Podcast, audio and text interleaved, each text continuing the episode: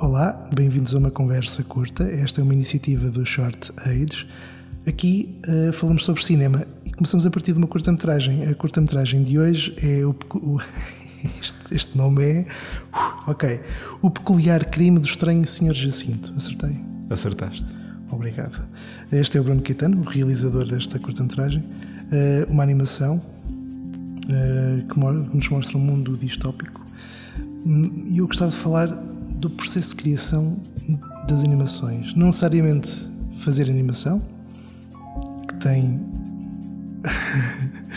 os seus trâmites muito complexos, mas falar até um bocadinho antes. Antes de chegarmos à animação e antes de fazer o primeiro desenho, imagino que seja preciso criar uma história e escrevê-la. Sabendo que estamos a criar e escrever para uma animação, que, que, que coisas é que consideras nesse, nessa fase? Eu, eu, acho que criar para a animação ou criar para outro género cinematográfico uh, parte sempre do mesmo sítio, que é aquela primeira semente que surge na cabeça, aquela ideia que a princípio só pensa, hum, isto poderá ser interessante. E depois, à medida que vamos matutando, a coisa vai se desenvolvendo. Em animação temos um, um acréscimo depois, que é ao contrário da imagem real, onde depois faz uma reparagem, escolhe-se o sítio onde se vai filmar, eh, tem-se até uma ideia, ah, aquele meu amigo poderia dar uma ótima personagem, encarnar esta personagem. Em animação não, em animação temos que criar tudo de raiz, tem que ser tudo pensado e muito bem pensado, tem que ser tudo posto em lista, criada uma equipa para que irá construir, no caso de stop motion, que é o que estamos aqui a falar neste momento, eh, uma equipa que vai construir desde o chão que as personagens vão pisar, aos próprios pés das personagens, uh, aos bocadinhos de relva ou de sujidade que estão no chão, tudo isso é criado e tudo isso tem que ser lembrado, posto numa lista e posteriormente construído. Uh, é um processo muitas vezes longo e técnico, mas que à medida que depois vamos conseguimos montar o cenário, o trabalho de todas as pessoas que participaram torna-se uma peça única. Qual é que é o compromisso que tu tens quando estás a fazer o texto? Ou seja, sabes que aquele texto estando ele fechado, se calhar vais estar a trabalhar nele durante meses, se não anos. Um, isto é um compromisso superior, quando, uh, maior do que comparado quando fazes uma curta de live action?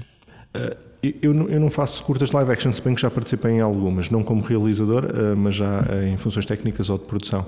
Um, no caso de, do Sr. Jacinto, em particular, do peculiar crime estranho Sr. Jacinto, assim como muitas outras curtas que eu tenho vindo a desenvolver, que ainda espero que se tornem realidade, porque o Senhor Jacinto é a minha primeira curta, um, nascem de uma pequena ideia que eu depois, durante, ah, como tu dizes, anos, vou matutando nessa ideia. Aos poucos vou construindo, como se estivesse a construir uma casa de Lego. Vou metendo uma peça aqui, meto uma peça ali, depois aquela peça que eu meti há sete meses atrás já não me faz tanto sentido, retiro, construo outra vez. Até que há um dia que eu me senti, vai tudo para o papel. Ah, muitas vezes vai para o papel como pontos. Uh, acontece isto aqui, aquilo ali, esta personagem é apresentada, é desenvolvida, há uma ação, e só depois é que me sento com o meu parceiro de escrita, o, o Manuel Ruas Moreira, e, e vamos uh, definindo o argumento. No caso do Senhor Jacinto, acho que chegámos ao 15 versão. Uh, versão, sim, em que acontece sempre a mesma coisa. Tendemos a complicar demais no início e depois começamos a apontar eh, coisas que, ah, mas nós não precisamos disto. Está aqui demais, damos aqui voltas. E, e como estamos a escrever para curtas metragens, o tempo é, é fundamental. Eh, Desde esse primeiro draft até à versão 15 ou 16, passa quanto. Do Sr. Jacinto. Ora então, eu diria que foram para aí uns dois anos e meio porque nós concorremos com outros drafts ao ICA e não conseguimos financiamento. Então, como no ano a seguir vamos concorrer outra vez, aproveitamos para rever e como nós também crescemos como artistas e começamos a ter outras ideias e achamos que umas coisas estão a mais, outras coisas estão a menos, acaba muito por ser assim, vamos, vamos lapidando a coisa até ficar a obra que depois aproveitamos no fim. Todas elas são válidas, mas nem sempre conseguimos. Uma das, por exemplo, e às vezes até acontece quando estamos nas filmagens eliminarmos planos. Era isso que eu ia perguntar. Por questões financeiras.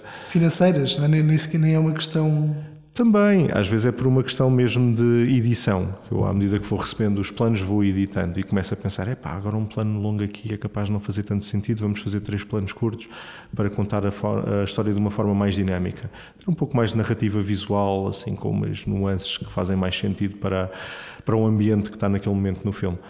Mas eh, às vezes é, é financeiro, às vezes é pá, já não temos dinheiro para fazer mais um cenário, como é que nós vamos poupar aqui uns cobres? Então arranjamos assim umas soluções práticas eh, e acaba por funcionar. Eh, eu, eu lembro-me no caso do Senhor Jacinto, havia uma cena inteira na casa de banho, em casa dele.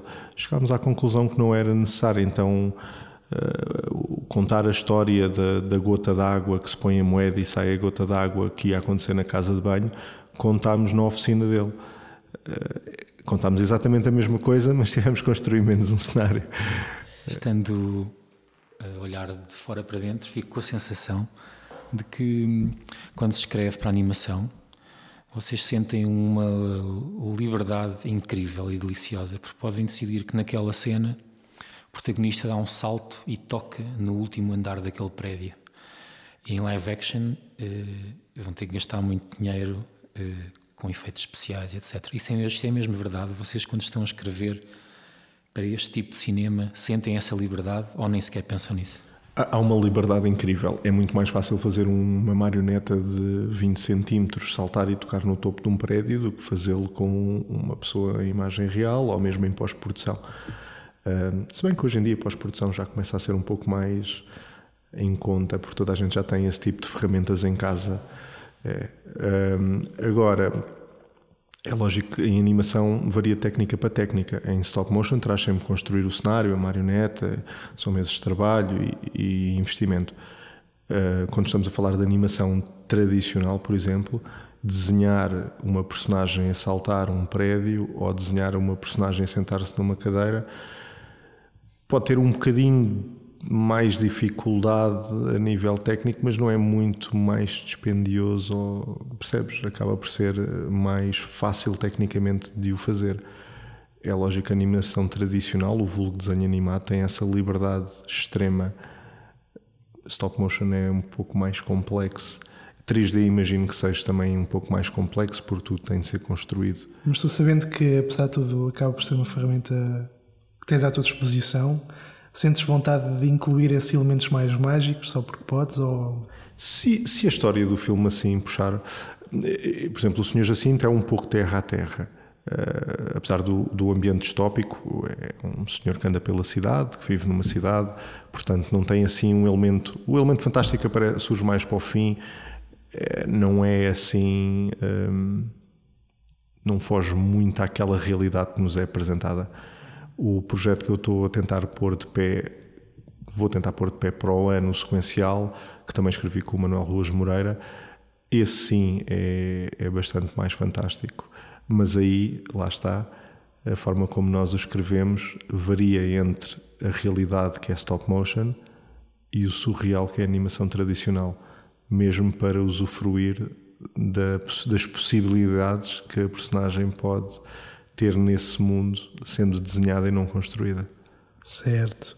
Eh, eu tenho uma curiosidade em relação ao Sr. Jacinto. Eh, qual é a altura dele?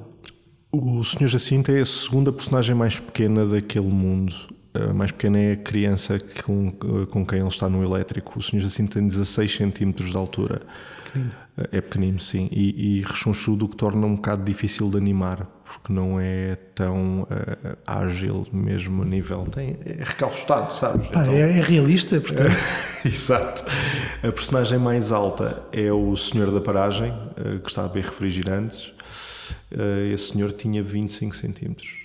Eu pergunto isto porque um, há imenso detalhe na, na, na, nos bonecos, não é? Um, e isso para cima até parece-me complicado como é que conseguem inserir tão detalhe se é de facto tão pequeno. Ainda me torna mais surpreendente. Estou a pensar sobretudo no, nos terminadores. Um, o que eles trazem às costas, a maquineta, tem tantas pecinhas minúsculas. Parabéns, pá. Não sei como é que vocês fazem esse tipo de magia. Tivemos uma, uma equipa que, que viu logo à partida que aquilo ia ser um desafio e que deu bastante ao litro durante quatro meses. A direção de arte ficou a cargo da Ana Bossa, que juntamente com o Rui Lacas fizeram assim os primeiros esboços e definiram um, um bocado o universo. Uh, mas depois ficou bastante a cargo da, da Ana Bossa desenvolver esse, esse aspecto mais estético.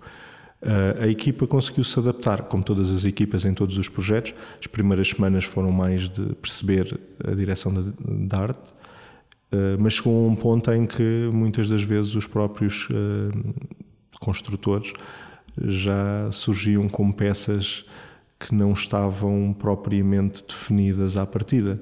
Uh, Relembro-me, por exemplo, do Gonçalo Marques fazer um grelhador uh, que ficou espetacular e fez aquilo assim em tempo recorde.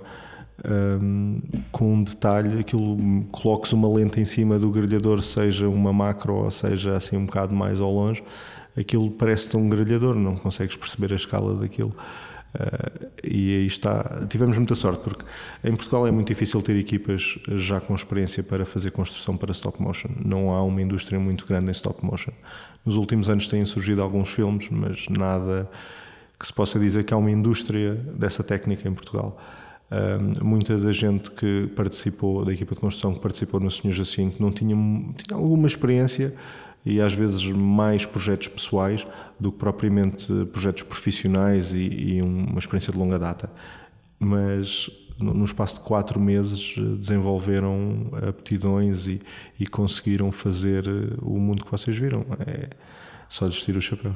Isso dá-te vontade da próxima vez poderes trabalhar com as mesmas pessoas? Agora ganharam. Sim, muita, muitas das pessoas que, que trabalharam comigo no passado, irei continuar a trabalhar com elas. Tanto que muita, grande parte da equipa que trabalhou no Senhor Jacinto está agora a trabalhar para uma longa-metragem chamada. É daquelas também que não é, não é um título muito curto. O, meu, sorte, o meu avô dizia que via demónios da Sardinha Lata, é uma longa-metragem do Nuno Beato grande parte da equipa uh, do Sr. Jacinto, quando acabou o Sr. Jacinto, passado uns meses, foi trabalhar para a Sardinha Lata. Uh, Ou seja, plantaste uma semente aí. Sim, também me perguntaram: olha, quem é que recomendas? Eu recomendei praticamente a equipa olha, toda. Tens aqui toda a equipa, estás a ver ficha técnica, Tom. É, e disse mesmo: olha, esta pessoa é excelente com madeiras, esta pessoa é excelente a fazer vegetação, esta pessoa é muito boa a fazer marionetas. O que, o que é que acontece aos, aos cenários? É, são reciclados? É, vão para um museu? Cenários, quando digo cenários e personagens? É, é, uma excelente pergunta. Eu, há uns meses atrás, comecei a contactar museus para ver quem é que tinha uh, vontade de ficar com alguns e recebi respostas positivas. Uh, só que.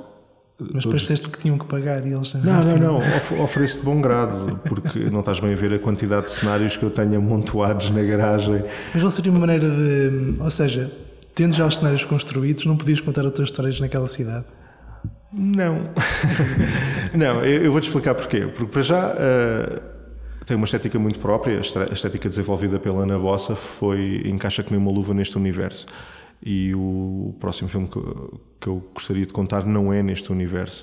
E, e, já tenho outro diretor de arte em vista também, portanto não faria qualquer sentido estar a usar o trabalho de um diretor de arte no projeto de outro. Mas, mas sim, junta-se muita tralha. Mas então eh, ainda não sabes qual é o destino das peças? Tenho algumas peças que já têm destino. Eu, eh, algumas peças vão para a Casa Museu do Abi Feijó, que agora não me lembro do nome da Casa Museu. Eh, peço desculpa, não me lembro mesmo. Mas tenho algumas peças que já estão alinhavadas para ir para lá. o Museu da Marioneta de Lisboa também tem algum interesse, mas neste momento tem as exposições todas fechadas e não tem espaço, portanto, talvez num futuro. O, houve também algum interesse por parte do Museu da Marioneta do Porto, se bem que eles ainda têm que perceber bem o que, como é que eles poderiam bem, lá vais conseguir ter, estar presente com uma, com uma curta-metragem em quatro ou cinco museus do país. Eu sou, eu sou bastante pragmático nestas coisas. Há lógico algumas peças que eu gostaria de ficar com elas e algumas peças que membros da equipa provavelmente gostariam por terem construído eles e terem alguma afinidade por elas. Uh, mas eu penso nas coisas da seguinte forma: grande parte do financiamento deste projeto veio do ICA. O financiamento do ICA vem de nós.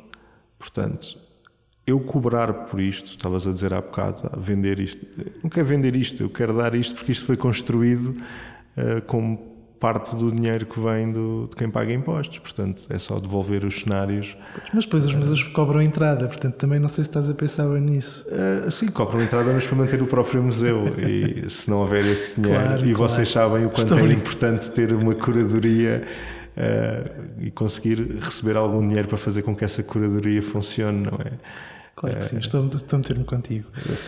Uh, Bruno, uh, vamos ficar por aqui. Obrigado por esta conversa. Uh, foi muito enriquecedora. E digo que o Shortage é uma iniciativa do Shortcuts de Viseu. É apoiado pelo município de Viseu e financiado pelo programa Viseu Cultura.